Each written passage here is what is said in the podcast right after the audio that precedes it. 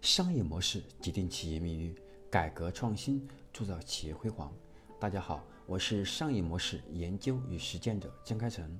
很高兴今天继续通过喜马拉雅为大家分享关于商业模式创新的课程。今天要分享的是我们的第一百一十讲，下一个机会是产业互联网。那前面呢，我们跟大家分享过关于规模化经济、共享经济、市场经济、粉丝经济。资本经济和社群经济的问题，其实呢，经济背后有个很重要的一个推力，就是互联网。而互联网当中，下一个走向就已经开始向产业互联网实现转型升级了。所以在今天呢，这也是我们聊的核心的话题，是产业互联网。那这一节将重点分享什么是产业互联网，产业互联网的表现形式，以及产业互联网当中的机会在哪里，以及。我会讲一些案例来跟大家做一个阐述，跟大家进行一个论证。那我们首先来分享的第一个名词是关于消费互联网。那消费互联网其实解决的是衣食住行的问题，通过二十年的这种积淀，使产品价格的下降，同时实现质量的提升，通过使 PC 和智能终端这种更加便宜，那么使个人行为的开始虚拟化来实现。但机会呢，其实已经不多了，已经被 BAT 给拿走了。还有一个是产品互联网，那在产品互联网当中，在移动互联网基础设施变得更加便宜、宽带速度更快的情况下，其实企业也变得更加虚拟化。那数字化就变成了企业走向产业互联网的第一步，企业内部的互联网化以及产业链的互联网化，最后使生产、交易、流通、融资、服务更加高效。这里面就引发了关于我们的产业互联网。那产业互联网它到底是什么？我们今天可能听的人不少，但可能对它理解还没有那么透彻。那其实产业互联网它是从消费互联网引申出来的一种概念，是指传统产业借力大数据、云计算、智能终端以及网络优势，来提升内部效率和对外服务能力，使传统产业通过互联网加实现。转型升级的重要路径，其实这里面重要的是提炼了三个词，第一个词就是互联网加，第二个词是大数据，第三个词是智能终端。其实我们今天看到的很多企业啊，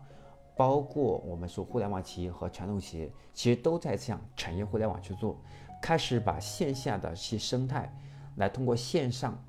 的互联网化。来实现效率的提升，同时线上呢，由于它的一个体验不能做到极致，所以往线下这种延伸和渗透，所以就慢慢的变成了一种产业互联网。其实产业互联网它并不是一种科技，也并不是一种什么我们所谓的大数据云计算，而这些仅仅是成为产业互联网的一种工具，最终整体的目标还是来实现我们互联网的一个最大的价值，来降低成本。提升效率，好，这是我们产业互联网。那在这里呢，给大家举一个例子，这个例子是在互联网电商里面做的比较成功的一个服装类目的韩都衣舍。我们来看看韩都衣舍的云公司是如何通过产业互联网思维来让韩都衣舍来进一步走得更远。那么来看它。我们首先来讲，韩都衣舍它成功的关键要素呢，其他是把公司分成变成原公司了，将供应链、IT 系统、仓储物流，还有客户系统来集成服务，全部用数字化的模式打通了。那它的运营模式呢，是把企业分为三个板块，第一个模块是产品小组，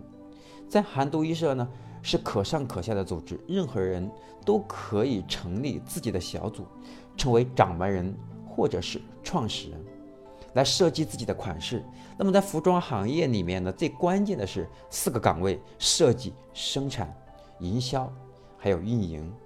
那这四个关键岗位是决定了这个小组能否最终成功的关键。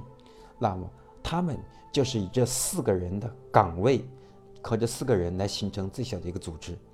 这就是。前面我提到过的关于阿米巴模式的运用，那么第二个是营销中心，来帮助这四个人这四个人组成的小组，在所有的平台上进行销售，啊，这是营销。那么还有一个是生产中心，那两百多家供应链供应商，那就解决了四人小组没有办法是自己寻找供应商、寻找面料、寻找设计的等等问题，就成为了服装行业的一个平台性公司。那他们这样做完之后呢，产品小组，对吧？产品小组。能够和销售、生产来全部打通，就能够真正做到，因为营销是和用户终端去接触的，那产品呢，它和用户接触是中间有一道一道有一道墙。那现在如果变成了一个小组之后，那么产品就能够很快通过营销、通过客服来了解我们产品的一些优势和缺点，来便于下一步产品的改进。同时，生产中心可以及时了解出它在原料材料上应该重点在哪，在哪个原材料上作为重点的一个工艺，或者一时备销库存等等，还有营销中心，那它就可以针对我们产品和生产来去辅助他们去设计关于更合理的营销解决方案。所以这样其实真正这样去改进不太容易，因为我觉得说根据互联网，不管说互联网，我们说互联网这种过来的企业。还有或者是传统行业展示互联网，其实本质上来讲，其实我们的目标都没有变嘛，都是要让人效会更高，都是要让我们的生产效率更高，让我们的这个盈利能力更强，降低成本，提升效率。所以我觉得这样做的目的也最终也是达到这个目的，同时延伸了一层，是把每个人他的梦想和公司的价值观和梦想能够融合在一起。让每个人，你有野心的人在这里可以挣到更多钱，可以更有机会实现自己的梦想，就相当于说你在这里开了一个子公司了，对吧？所以我觉得这里面，而且这个子公司你的经营风险更小，因为毕竟公司总公司或者是我们将我大平台给你提供的各种资源，还有各种背书等等，所以这样做其实本质上来讲，我们所看到的就是开始往产业互联网做转型。从一个做电商的公司开始，在整合供应链、IT 系统、仓储物流，这样就是开始让企业提升整体的一种，呃，一种效益，同时呢，提高竞争力。其实未来我们看，不管是互联网企业、电商企业，还是说传统企业，最终都会面临一个问题，就是从产品竞争开始向产业产业竞争这种转型，不再比的是你的产品的创新能力而已，或者比拼的是你的团队的。现在的创新思维而已，而比的是你的整体的一种整合能力和产品创新能力和你的团队组织效率。那比的就是你除了自己要把企业内部的产品、员工管好之外，你还要去把你的供应链的优势体现出来，对吧？举个例子说，像平台型的公司，像京东就是。那么它如果乘坐电商来讲，可能它的优势不大，但它整合了它的供应商自营，还整合了它的供应链物流。还有对吧？它的消费金融，那么这整个产业链，它整个的产业生态，就为它提高了整体的运营效率，整体的一种竞争力。这个竞争力不是说一个小小的公司，你的产品创新能力很强，就能够和它进行这个进行 PK 的。所以通过韩州预设这个案例呢，也是给我们的一个一个启发，是如果我们公司达到了一定的效率，达到了一。或者是效率没有达到理想的状态的情况下，在这个点上，我们可以尝试通过这种方式，产业互联网来做一个转型。但我认为这里面首先是要选将军的问题，就是谁来承担这个使命，谁来做这个小组的组长，能不能把公司的，对吧？这种战略的东西给执行下去。我觉得还是公司的整个组织架构和互联网化这种产业互联网未来的方向的研究和落地的战略的这种。呃，这种很完美的融合。好，在这里我给大家做一个总结一下，这个案例是，其实它本质上就做的一个数字化带来的效率的提升，两百多家供应商，超过三四万这样子这种款型的产品，对吧？满足了满足了三四十件就可以实现订单生产，交货时间可以从二十天压缩到十五天，